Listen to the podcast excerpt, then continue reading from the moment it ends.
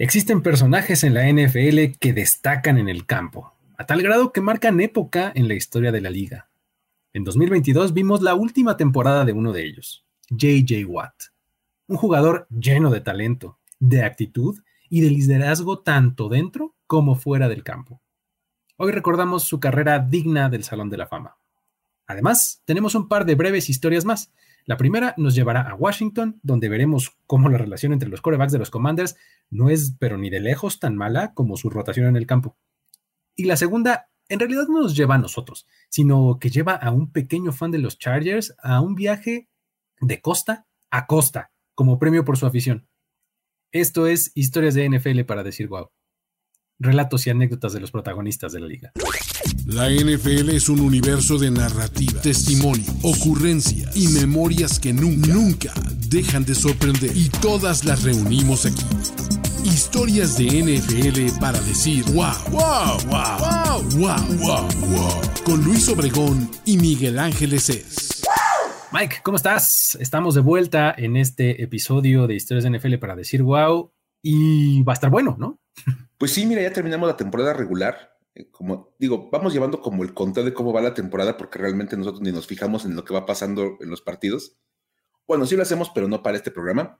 Digamos que nos dedicamos a ver qué van pasando las historias. Así que ya acabamos una temporada regular de historias en este formato de podcast que la verdad está bastante interesante. Y como que las historias van, girando en torno a eso, ¿no? Como cómo se van cerrando los capítulos ya de los equipos.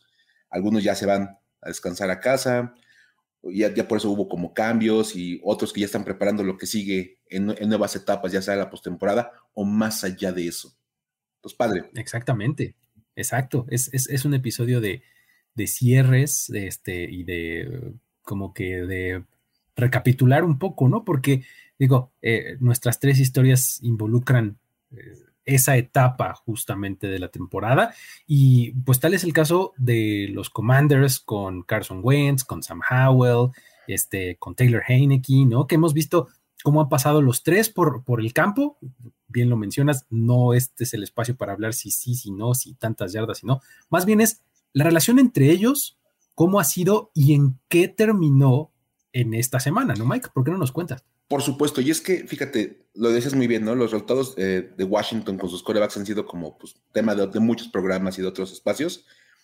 Y también, por ejemplo, la, narrativa en torno a Carson Wentz siempre ha sido como de, es muy mal coreback, es que ya las cosas no son lo que eran antes.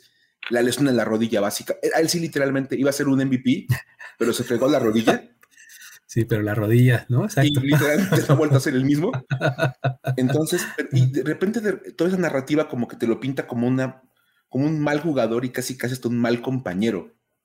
Y está lejísimos de ser eso Carson Wentz eh, en el tema fuera de los emparrillados. Y es que, bueno, seguramente saben que la semana pasada los Commanders quedaron eliminados. Bueno, a lo mejor eran como Ron Rivera que no sabía, A lo mejor no los culparía, pero pues si eres el head coach esperaría diferente. Pero, bueno. eso es otro tema. Este, otro tipo de historias. Digamos que simplemente este, la semana pasada quedó eliminado Washington, entonces su juego contra Dallas se vuelve irrelevante para ellos. Y eso obviamente pues abre las puertas para probar a algunos jugadores que pues no habían visto acción.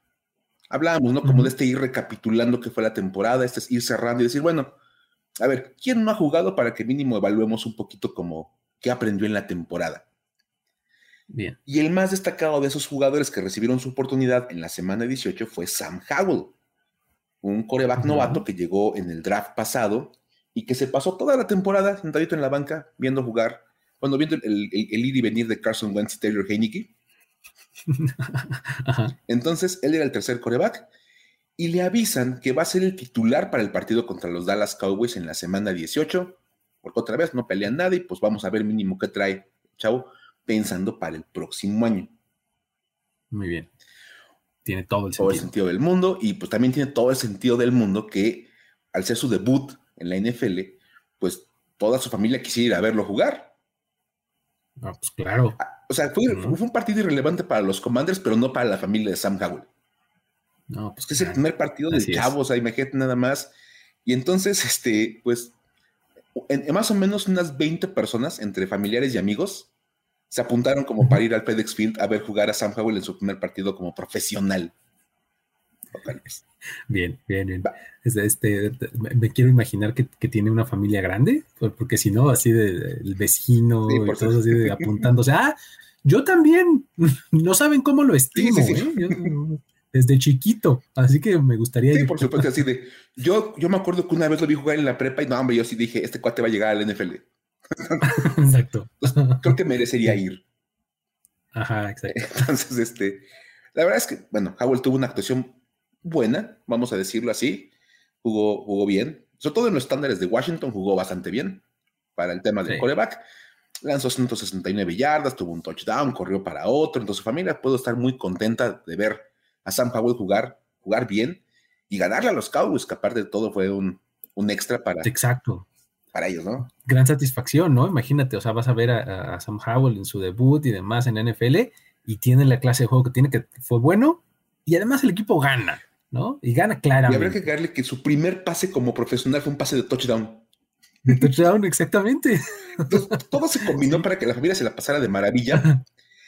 Y resulta que se la pasaron todavía mejor porque después del partido Sam Howell cuenta que Carson Wentz tuvo un gesto bastante especial con los familiares y amigos de, de Howell, ya que les prestó su palco para que vieran el partido lo más cómodos posible ahí en el, en el estadio. Ok, muy bien. ¿Qué dices? A lo mejor para Carson Wentz no es como la gran cosa, porque de entrada le avisaron que ni siquiera se iba a uniformar, porque le avisaron que iba a estar inactivo, porque pues, iba a ser el tercer coreback para el juego, y él dice, pues, ¿para qué le digo a mi familia que vengan? Pues, ¿como para qué? ¿Para verme cómo pues cargo una tablita? ¿En pants? en pants, exacto. No, pues mejor. La verdad, muy buena onda decirle, ¿sabes qué? Pues si tu familia va a venir y te van a ver jugar tu primer partido en NFL, pues después está el palco. Úsenlo para que vean el partido. Eso es. Buenísimo. Y bueno, la verdad es que eh, Howell explicó que Carson Wentz demostró el tipo de persona que es al prestar su palco y que deja ver que las narrativas que hay en torno a él, sobre todo las negativas, están muy lejos de ser reales. Y San Paul les explicó, mira, lo vamos a citar nada más, dijo, se dicen muchas cosas negativas, pero es un ser humano increíble. Es maravilloso estar cerca de él, y que a su palco para mi primer partido como titular significa mucho. O sea, buen compañero, buen cuate, este, y...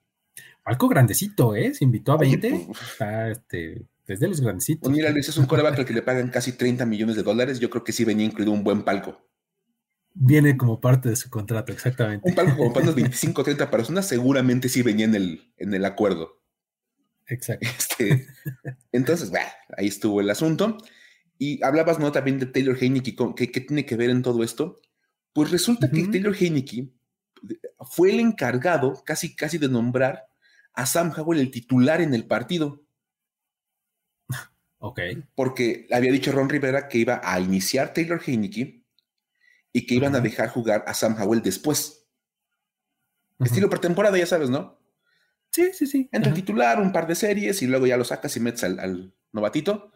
Y que Taylor Heineke dijo, no, pues Ron, mira, si a fin de cuentas no estamos peleando nada y pues el fin es que él vea acción, ¿por qué no lo dejan jugar todo el partido? Tenemos de chance de que es el titular todo el juego. Y entonces, un buen argumento de buenos compañeros, la verdad, porque a fin de cuentas creo que tanto Heineke como, como Wentz van a estar seguramente audicionando para otros equipos, porque ambos se vuelven a, bueno, Heineke se vuelve agente libre y dejó, dejó la oportunidad de jugar un ratito más, pues para poderle dar chance a su compañero de que tuviera su momento de, la temporada y pudiera ser el, titular con, los Commanders. Es que, o sea, si lo ves oh, fríamente, pudo haber hecho Taylor Heineke para abonar a su caso como que gente libre? Sí, nada. Realmente nada, ¿no?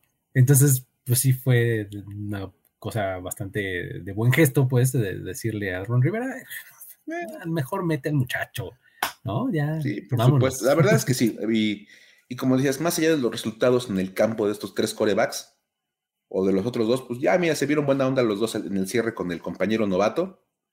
Ahí como de, pues mira, va, tú juega y te prestamos el palco para que tu familia venga a verte jugar y pues total, ahí estamos los dos y uno, uno, lo puso a él en el campo como titular y el otro puso a su familia en, ahí en el estadio para que lo vieran, ¿no? Entonces, si lo quieren ver como lo, mejor que hicieron los dos juntos en la temporada, pues pudiera ser, ¿eh? pudiera ser que haya sido su mejor aportación.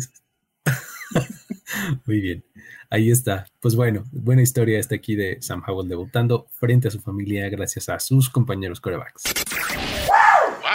Luego tenemos a los Chargers. ¿no? Que eh, también, digo, ya sabemos que los Chargers tienen esta, eh, este estilo, ¿no? de ser bastante activos y además creativos en, cómo manejan su comunicación, sus redes sociales y demás, ¿no? ha estado bastante interesante. A mí me encanta, debo decir nada más, así como comentario antes de empezar, estoy convencido, no, no, no, no quiero, ni, no quiero ni siquiera buscar pruebas ni nada.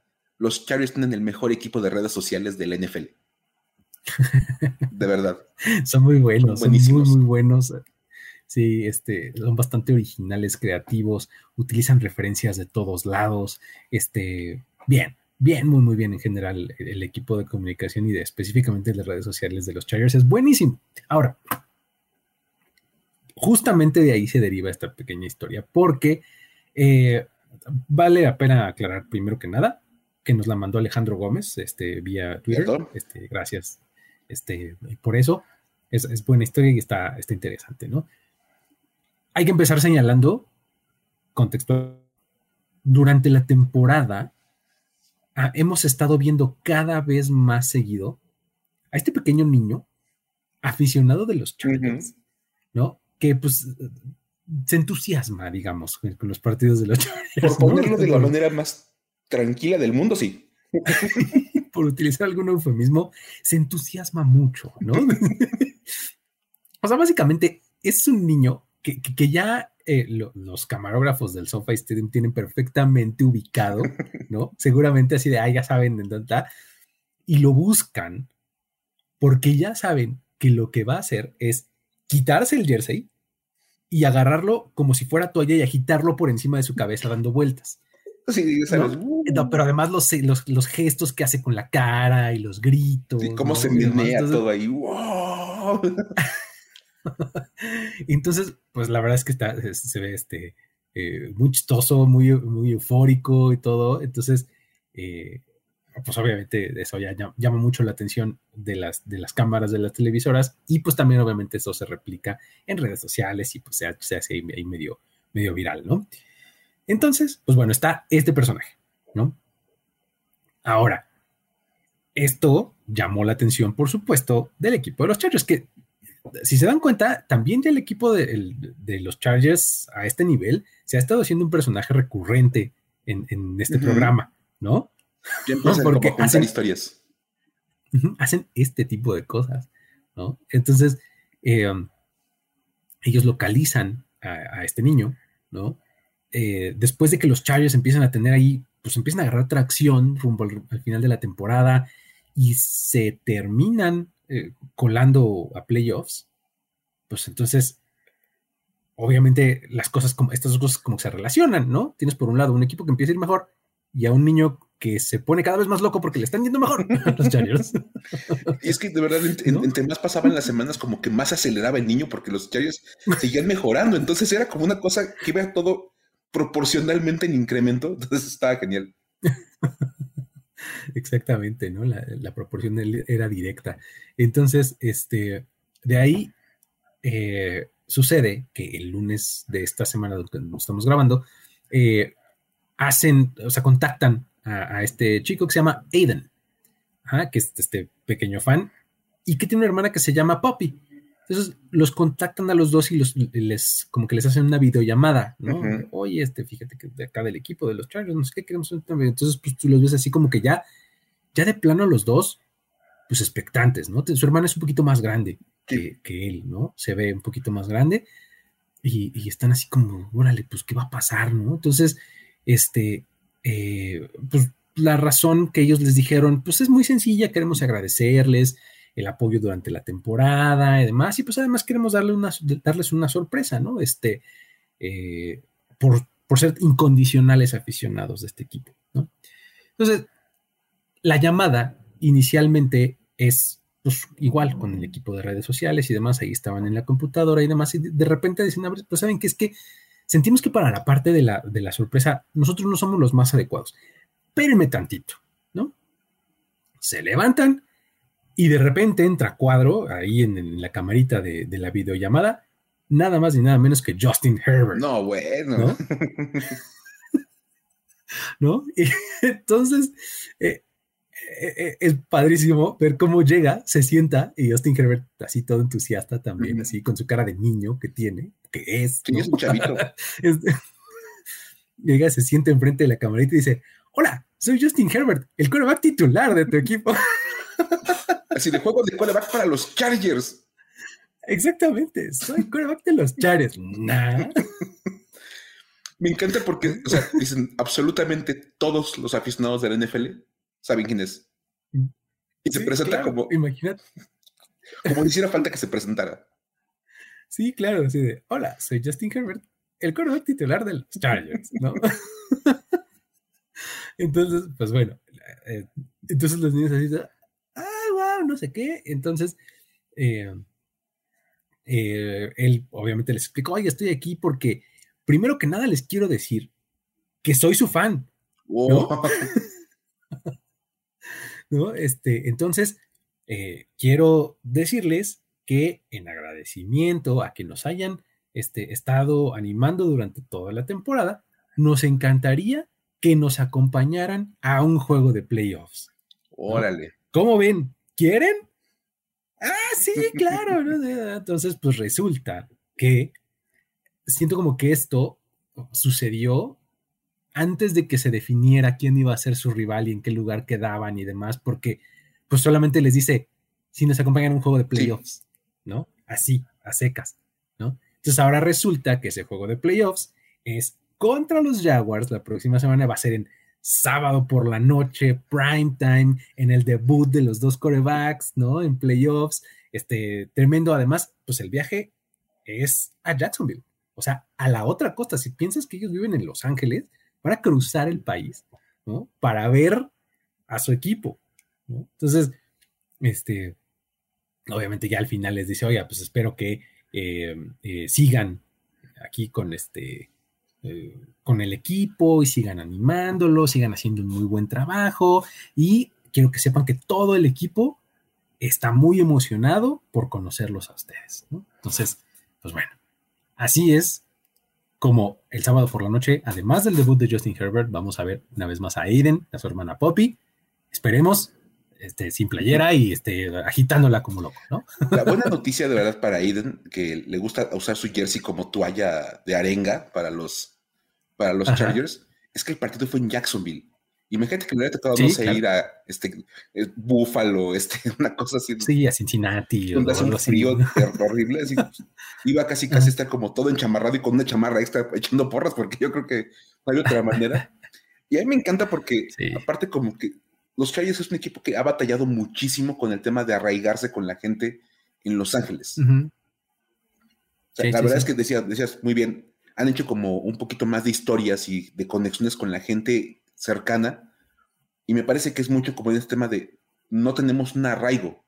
Y todavía como que, como que al desprenderse de San Diego, no han acabado de generar esa, esa conexión con, con la ciudad y más que los Rams pues, llegan casi casi al mismo tiempo y ya ganaron un Super Bowl. Entonces como que todo ha, pintado en contra de los Chargers y que esos pequeños aficionados que van encontrando como sus momentos tengan sus, sus chances de convivir con el equipo, me, me, parece una muy buena idea para ir generando aficionados de por vida. Exacto, así es, ¿no? Imagínate, ya de aquí tienes a tu nuevo superfan, ¿no? Por supuesto, totalmente. Eh, ¿Te acuerdas de este superfan de los Chargers que tenía como cabeza de rayo, que se llamaba como Boltman o algo así? Sí, claro.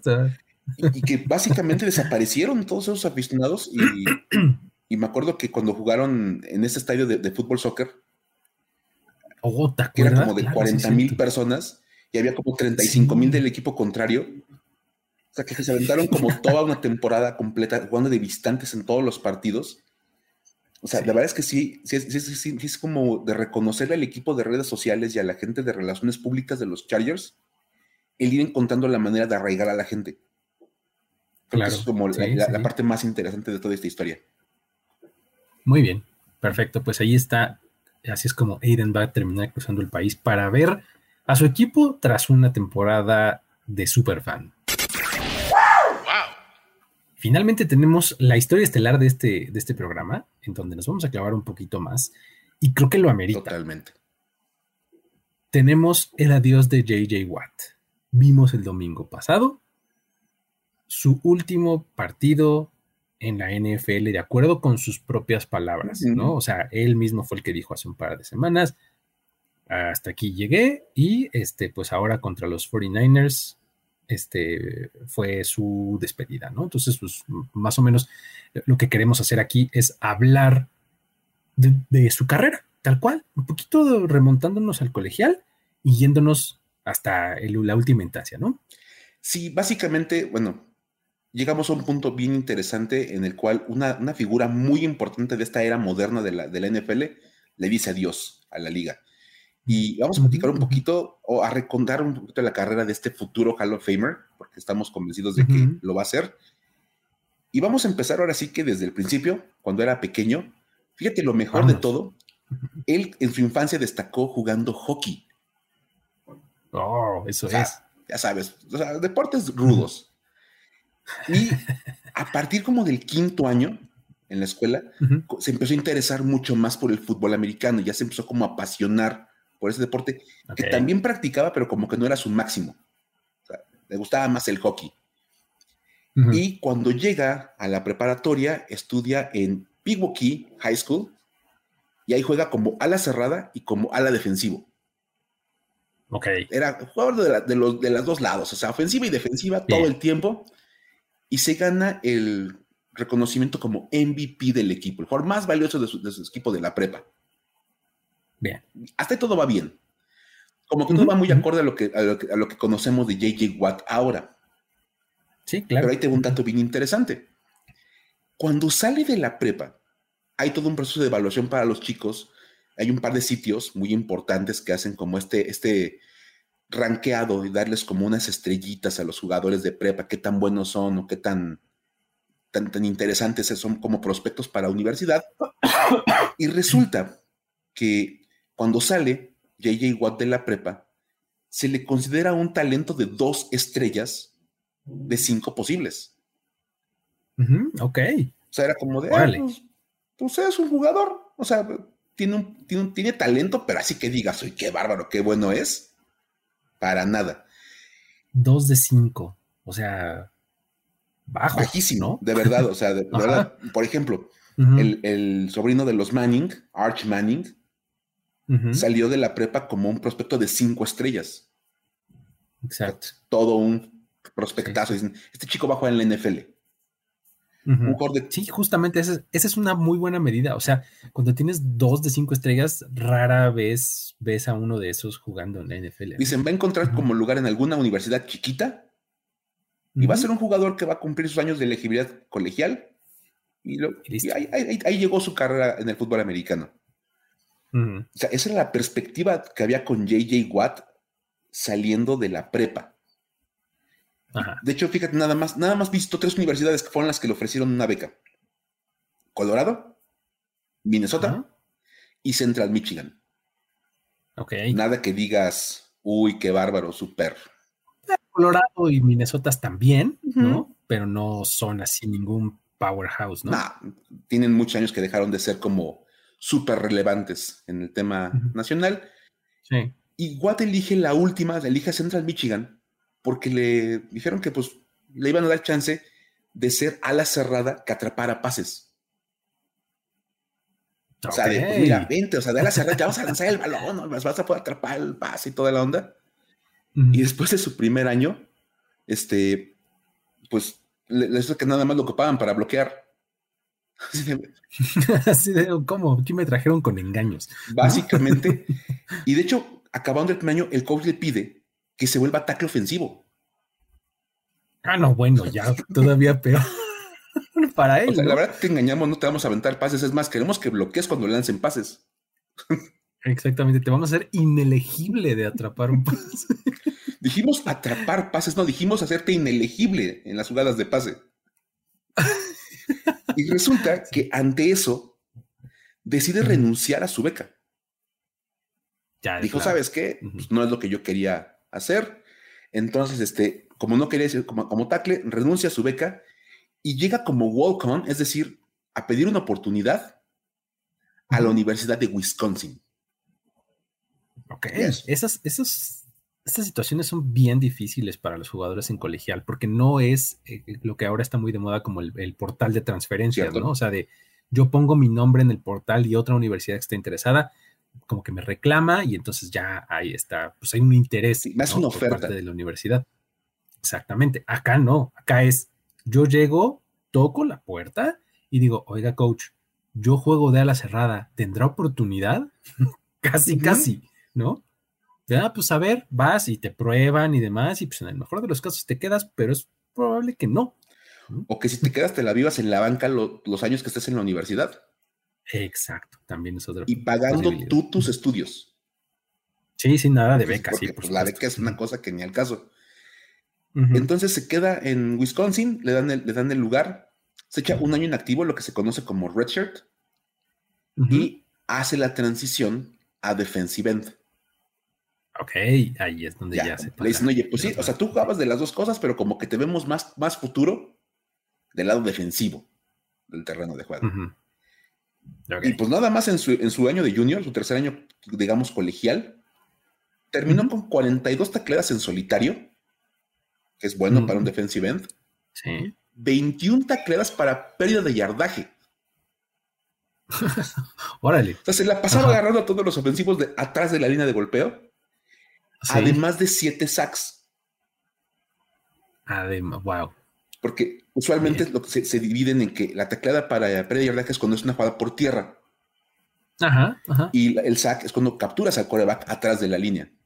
Entonces, él se la vivía atrás de la línea ofensiva, tacleando gente atrás de la línea de golpeo. Además de que tuvo una intercepción. Entonces, ya se veía mucho más talento en ese momento. Tanto que le vale ser nombrado al equipo All Big Ten, o sea, el equipo de la conferencia. Lo llaman al segundo equipo All American. Ok. Ya es también muy importante se vuelve el MVP de la universidad. Y le dan el premio Ronnie Lott. Este me encantó cuando me puse a investigar qué es el premio Ronnie Lott, porque se le entrega al jugador que tiene el mayor impact en la temporada. el mayor, el mayor impact o el mayor impacto O, the greatest impact. No, no, no. The, biggest impact y el mayor impact, porque son las iniciales de una serie de cosas que debe cumplir el jugador para ganar este premio. Ah, vaya, ok. Impact por integrity, integridad. Maturity, madurez. Performance, o sea, como su actuación, su desempeño. Desempeño, Academics, es la parte escolar. Community, o sea, la relación del trabajo con la comunidad. Y tenacity, tenacidad. o sea, impact no es en realidad una palabra, es un acrónimo. Por supuesto. son iniciales, ok. Pero es genial porque dicen, y Ronnie Lott, que era un gran jugador y pegaba durísimo, es como este juego, ¿no? De, pues sí, o sea, es el impacto, pero es un montón de cosas que van adentro de ese impacto. Desde ser un buen jugador hasta ser un, este, una buena persona en la comunidad, a ser un buen alumno, a ser maduro, a ser tenaz. Entonces, como que te premian la integridad como persona. Claro, está, buenísimo, está, tremendamente bueno eso. O sea, ahora, después de ahí es cuando eh, eh, él juega solo tres años en la universidad, solamente. ¿no? O sea, después de este año de junior es cuando se declara como elegible para el draft, ¿no? Y en 2011 entonces lo invitan al NFL Combine, ¿no? Lo interesante de JJ Watt en el NFL Combine es que llega y bueno, destroza el Combine o sea, queda en primer lugar de todos los drills disponibles para él, menos en las 40 yardas, pero de su posición era así el mejor en todo, ¿no? O sea, es que fue brutal. Reventó todas las pruebas del combine. O sea, de verdad era como de, sí. wow. sí, me acuerdo de eso. Este, este, este, muchacho de Wisconsin, como que sí tiene, tiene buenos, este, buenas características, ¿no? Entonces, eh, De ahí, pues obviamente sus bonos rumbo al draft se disparan. O sea, después, fíjate, ya traía esta, esta última temporada que nos mencionaste, en donde fue el MVP o el Big Ten, etcétera. Llega al combine, destroza todas las pruebas y le empieza a ir súper bien en el proceso. Entonces ya esto olía a primera ronda a kilómetros. Así o sí. Resulta que así fue. Justamente es la selección global número 11 para los Houston Texans. Fue el primer defensive end seleccionado ese año. Fue, me parece, creo que el quinto jugador defensivo este, de, esa, de ese draft. Pero en un draft en donde cuando tú volteas a ver los nombres que se seleccionaron, dices, wow, o sea, de verdad el draft 2011 es una maravilla, porque, o sea, el, número uno fue Cam Newton, luego fue Von Miller, Marcel Darius, AJ Green, Patrick Peterson, Julio Jones, Aldon Smith, Jake Locker, Tyron Smith, Blaine Gabbert, y luego JJ Watt. O sea, de ahí los, dos corebacks fueron el único que no fue bueno. De verdad. O sea, todo lo seleccionado antes de JJ Watt puedes decir, ok, lo puedo entender. Ahora, de todos estos, probablemente si digas, no, bueno, pues que es el, mejor si fue JJ Watt, supuesto. ¿no? Podrías argumentar ahí por Von Miller o algo, pero este, pues un draft padrísimo el 2011, o sea, tremendamente bueno, y ahí es donde he seleccionado JJ Watt en el número 11 a los Texans. ¿no? Ok. Y de ahí tiene una temporada de novato buena. De hecho, lo, nombran al All Rookie Team, o sea, bien. Pero de 2012 a 2015, tiene una racha de cuatro temporadas. ¡Qué barbaridad! Brutales, ¿no, Mike? Es, es simplemente de verdad, para los que pudimos ver jugar a JJ Watt en ese lapso, uno ponía los partidos de los Texans solamente para ver jugar a JJ Watt. Sea, de verdad. Sí, sí, sí, tal cual. Oye, van a jugar los Texans, lo pongo. Porque era un auténtico espectáculo ver jugar a JJ Watt desde el ala defensiva. Yo te voy a contar la temporada 2012, nada más así para que veas. O sea, era su segundo año en la NFL. Y es tal vez una de las mejores temporadas que hemos visto para un, un defensivo en la historia de la liga. Fíjate, 69 tacleadas en solitario, 12 ah. asistidas, tuvo 20.5 sacks en temporada de 16 partidos. Sí, sí, sí. O sea, nada más échenle ahí. 16 pases defendidos. O sea, te, bateaba un, pase por juego. Exacto. Échale al promedio, un pase por juego te lo, te lo bateaba. Sí. Forzó cuatro fumbles y recuperó dos. Uf era una máquina de jugar fútbol americano a la defensiva. Estaba muy impresionante ese año, justamente con lo de los pases defendidos, lo recuerdo muy bien, porque, digo, además de que presionaba muy seguido al quarterback, se ponía muy cerca, o sea, o aventaba muy para atrás a quien lo estaba bloqueando, y lo único que tenía que hacer era levantar las manos para que el balón terminara siendo rebotado. Sí. ¿no? Entonces, ya, era el sello de la casa. ¿Era sack? ¿Era presión? ¿O era pase defendido? Y una vez hasta te botaba el balón para un fumble. sí, sí, sí. Espectacular, de verdad. Tanto que recibió 49 de los 50 votos posibles a defensivo del año. Sí. O sea, y es el primer jugador en la historia de los Texans en ganar un premio anual. vamos. Sí, sí. Automáticamente. No, no, este. Andre Johnson, no, no, no. no. JJ Watt. JJ Watt. Es, como el primer gran Texan, tal vez. Exacto. Podríamos hasta aventarnos. Sí, está muy bueno eso. O sea, sí podrías meter ahí a la conversación que si a los Arian Fosters y a los Andre Johnsons y demás, pero no.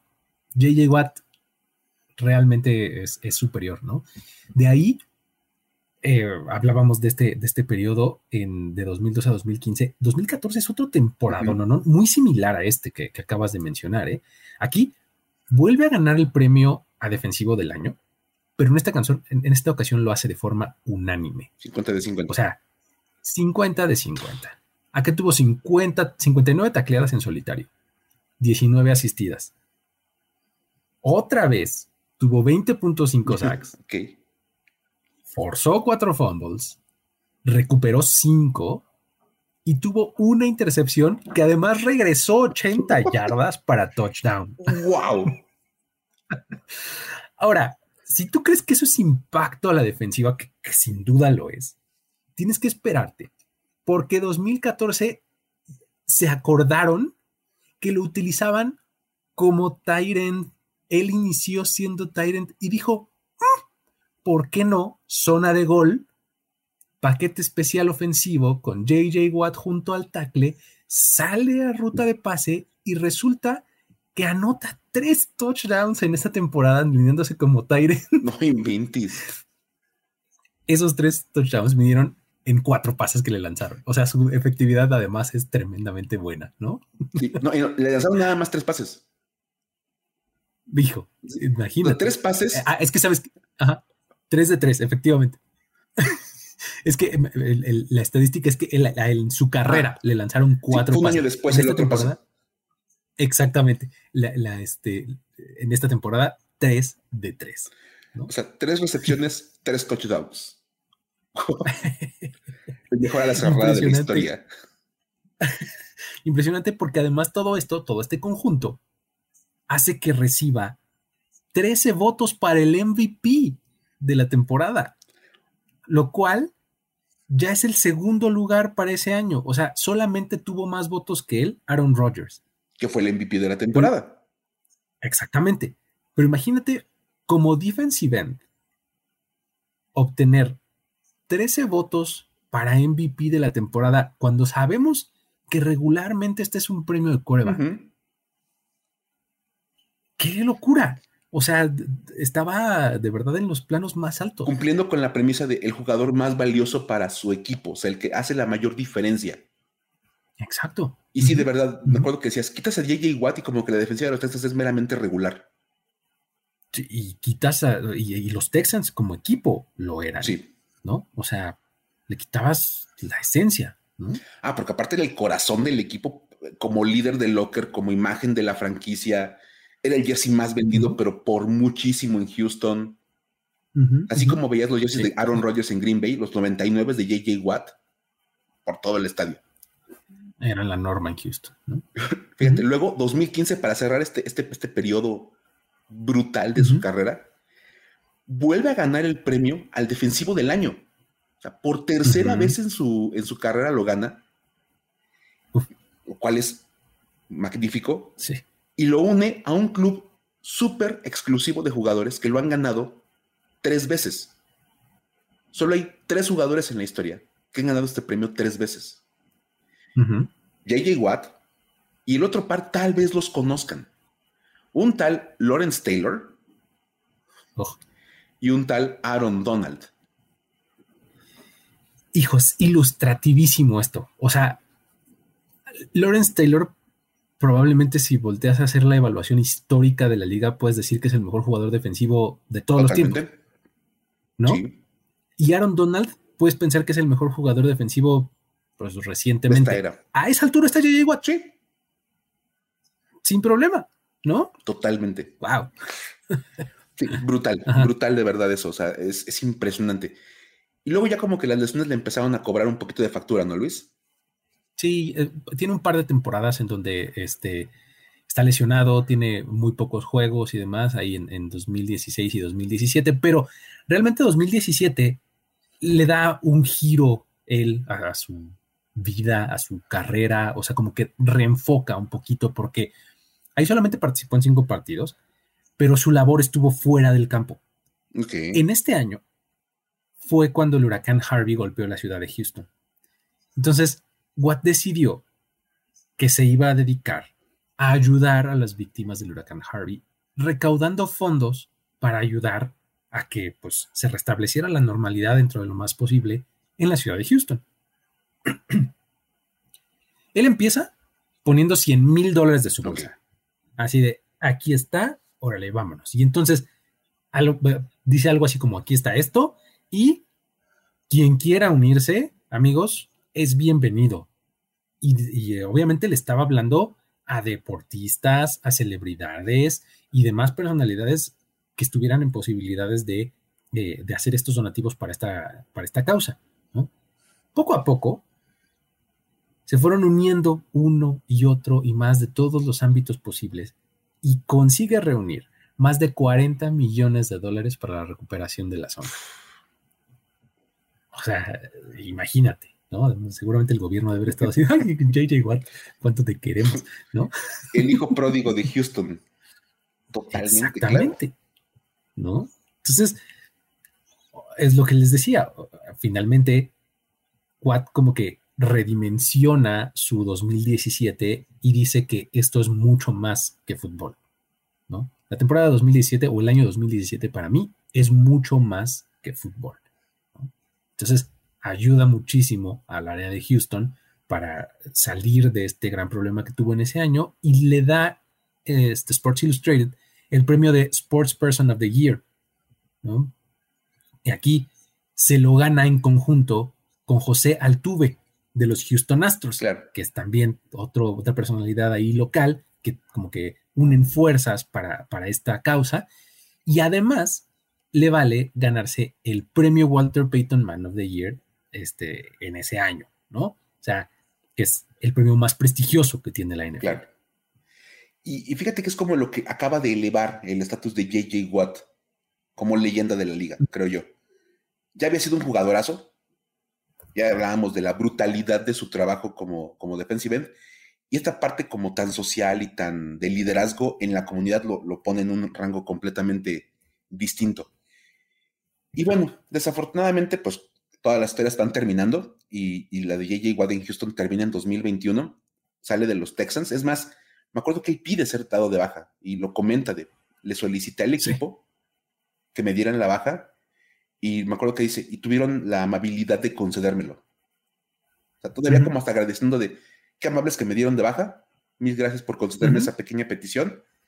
Y firma con los Arizona Cardinals por dos años, que aparte me acuerdo cómo, cómo, lo anunció, una foto de él levantando pesas, con, su playera con el logotipo de los Cardinals, y dice, haciendo sentadillas. Fuente, yo.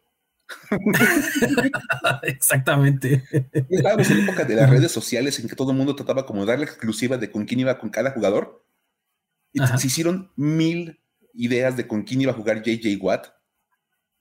y, saca su playera con el logotipo de los Cardinals. Fuente, yo. porque además cayó justamente en esa época, porque fue principios de marzo cuando, cuando firma con Arizona, eh, un poquito antes de que empezara la agencia libre. Entonces, buenísima, buenísima forma. Fue un gran gesto. y fíjate, cuando llega al equipo, resulta que el número 99 estaba retirado en la franquicia. Un número que ya no se utilizaba en honor a Marshall Goldberg, jugador de, la época, cuando el equipo estaba en Chicago y que actualmente está en el Hall of Fame. O sea, una auténtica leyenda. O sea, sí había razón para retirar el claro. ¿no?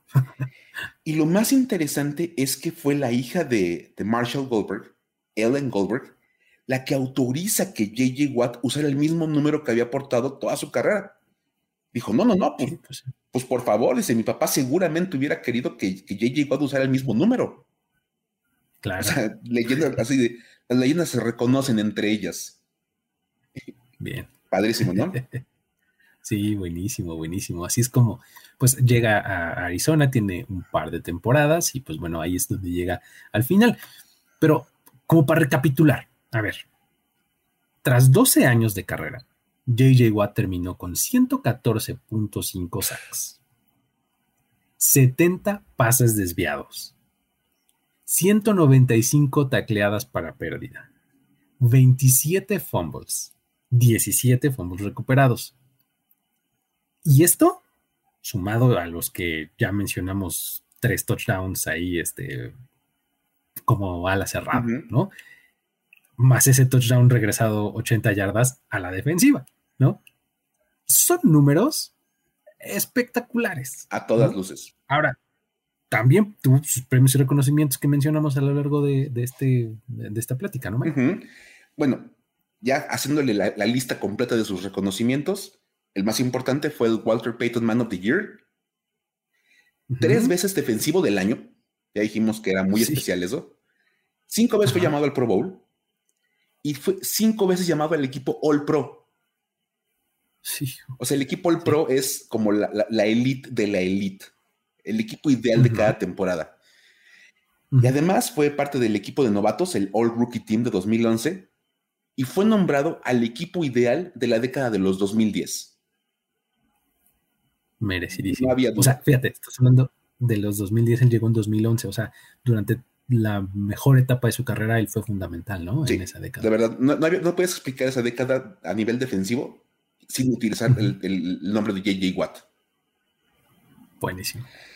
Y bueno, pues este, hay un dato como ahí bastante curioso, como, como meramente anecdótico, Luis, y no sé si nos los quieras contar acerca de cómo le fue Está muy bueno porque eh, resulta que cuando anuncia su retiro después del juego de la semana 16 de este año, fue por ahí en, el mes de diciembre, eh, le faltaban dos estadios en la, de la NFL activos en por jugar, o sea, donde no había jugado nunca, ¿no?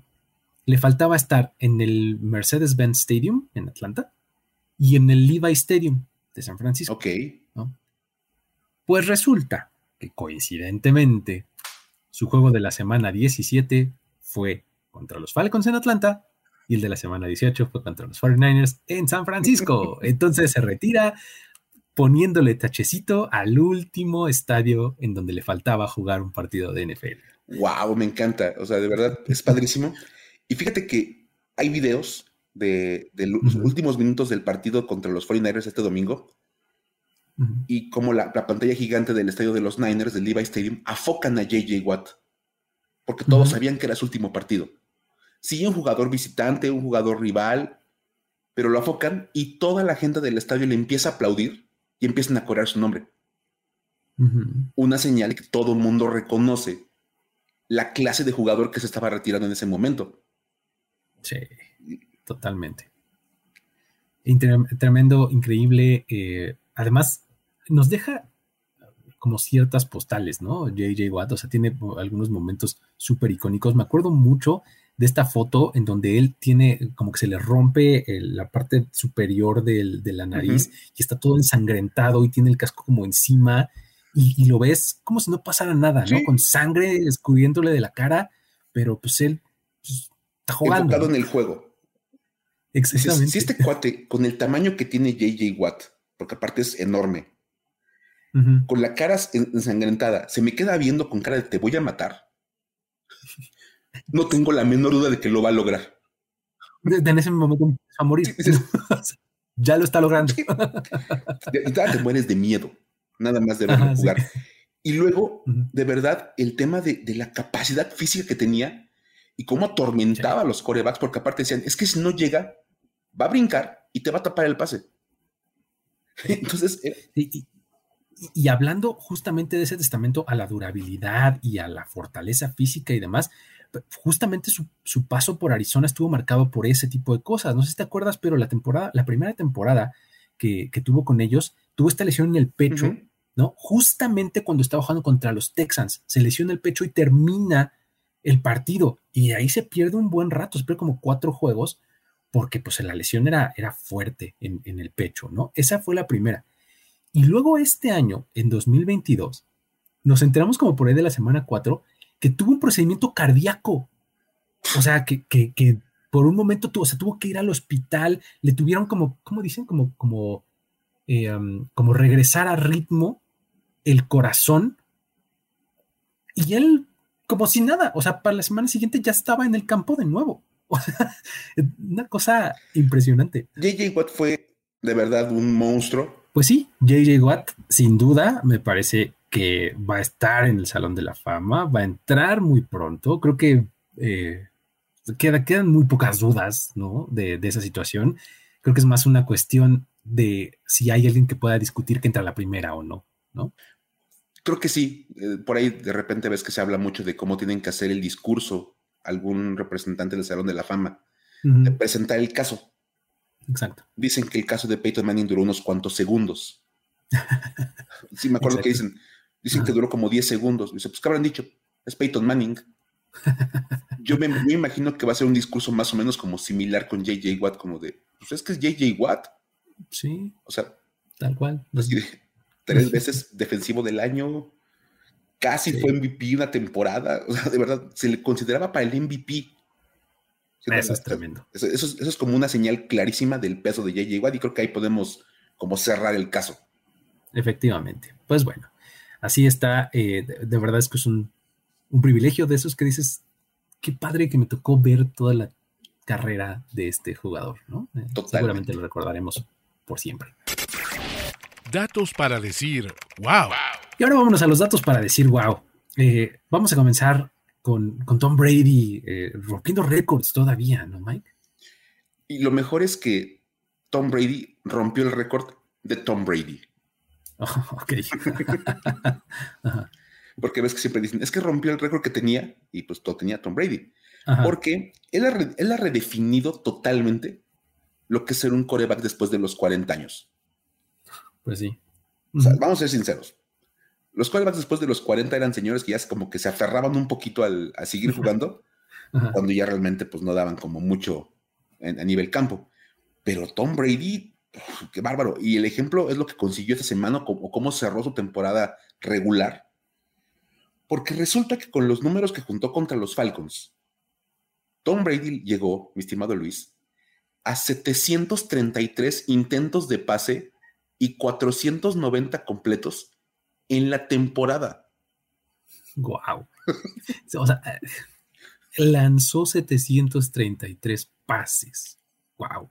y completó 490. Ufa, tremendo. Resulta que estos dos números son marcas de la NFL. Ok. O sea, nunca un coreback había lanzado tantos pases y había completado tantos pases. Sí, está tremendo. Lo cual rompe una marca que tenía Tom Brady y que le impuso el año pasado. Ok, o sea, dijo, tremendo. Nada más para que te den la idea, en 2021, Brady completó 485 de 719 pases.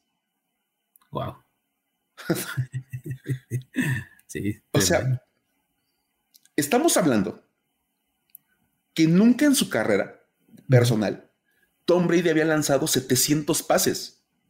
Sí. Ni en sus mejores años, o sea, ni en el año de, la temporada del 16-0 lanzó 700 pases, lanzó como 600 y cacho.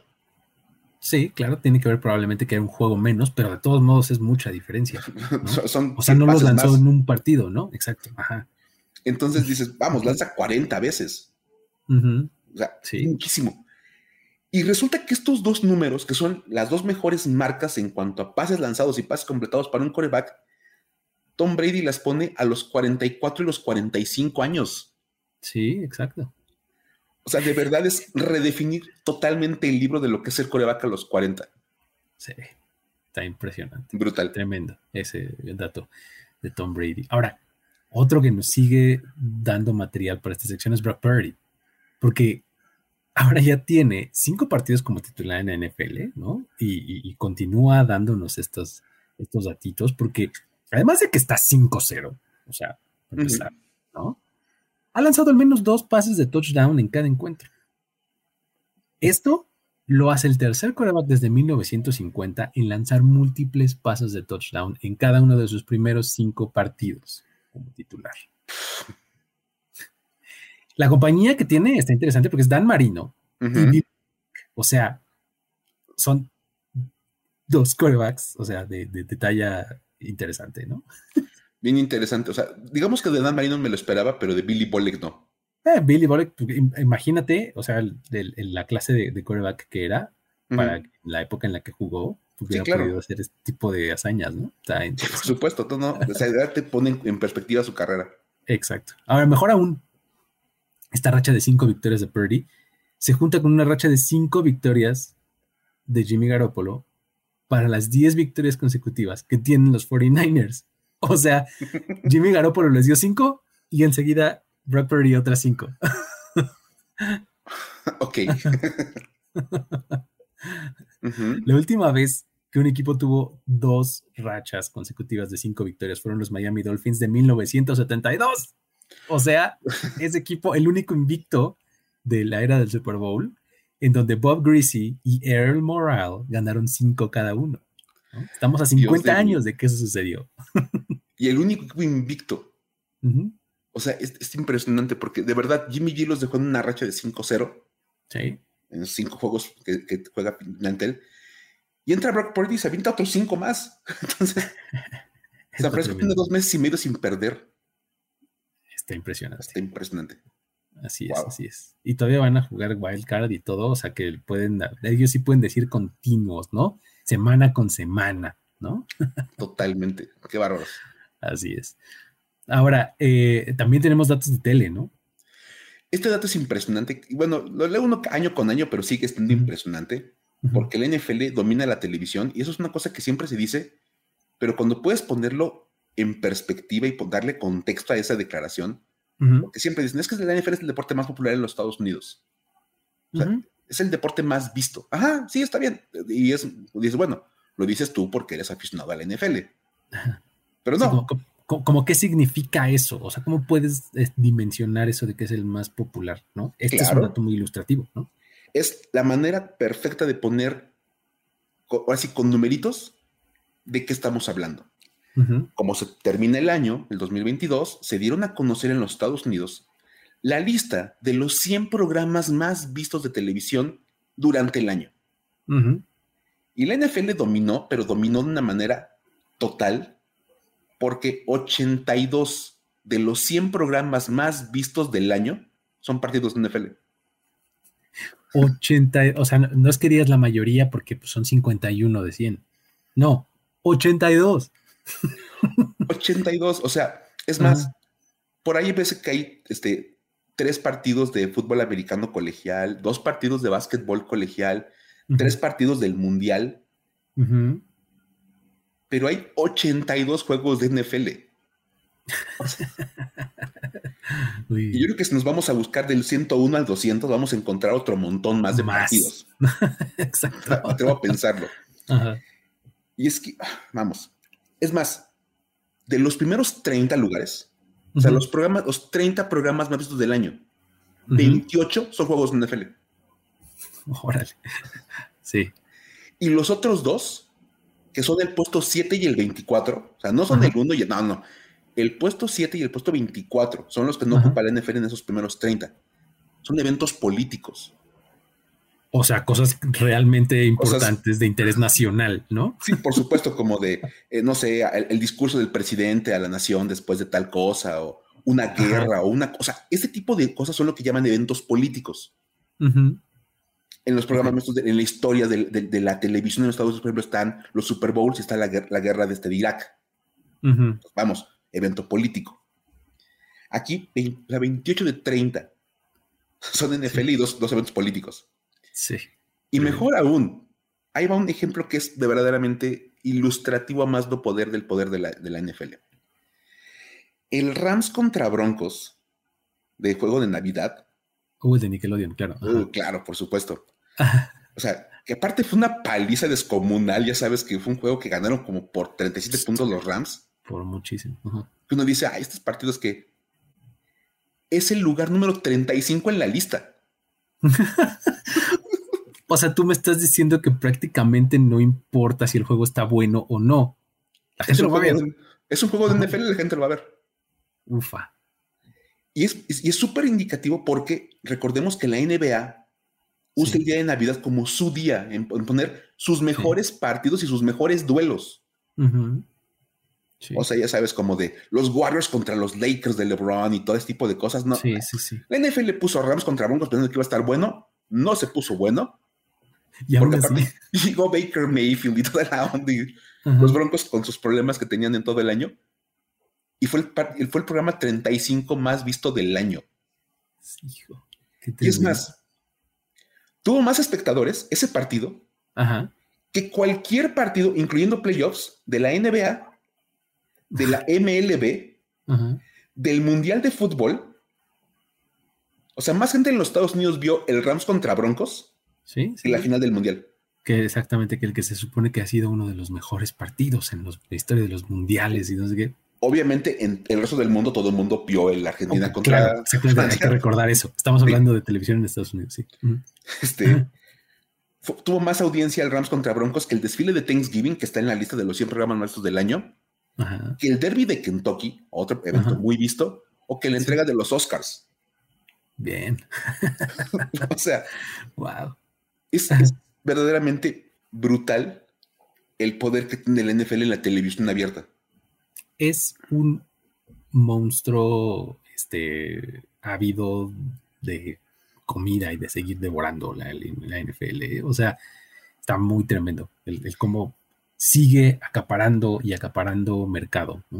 Y esto te ayuda a entender, por ejemplo, por qué anuncian que el próximo año va a haber un partido en, Black Friday. Sí, claro. O sea, de, es, es insaciable el apetito.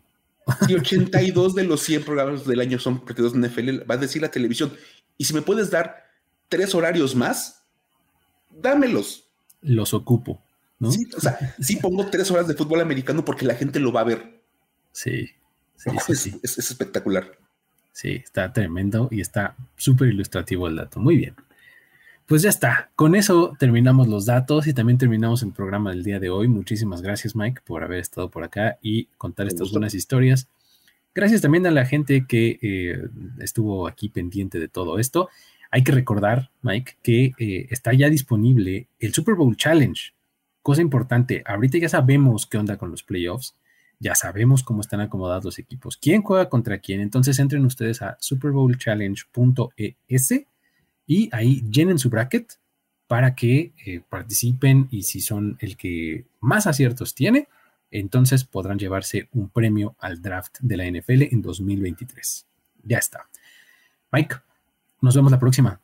Nos vemos en la próxima, pásenla muy bien y ya estaremos platicando de historias seguramente de postemporada. Exactamente, ya estaremos buscando ahí cosa bonita que nos vaya a traer la liga de manera contextual, pero al mismo tiempo atemporal, ¿no? Nosotros nos encargamos de esa segunda parte, ¿va? Con eso nos despedimos. Luis Obregón, Miguel Ángeles es, recordándoles que nos pueden mandar sus historias a arroba el buen Luigi, arroba F-escopeta para que aquí las contemos. Nos despedimos. Bye bye. Esto fue Historias de NFL para decir wow, wow, wow, wow, wow, wow, Los relatos y anécdotas de los protagonistas de la liga directo a tus oídos. Conducción. Luis Obregón y Miguel Ángeles es. Voz en off y diseño de audio Antonio Sempe. Una producción de primero y diez para NFL.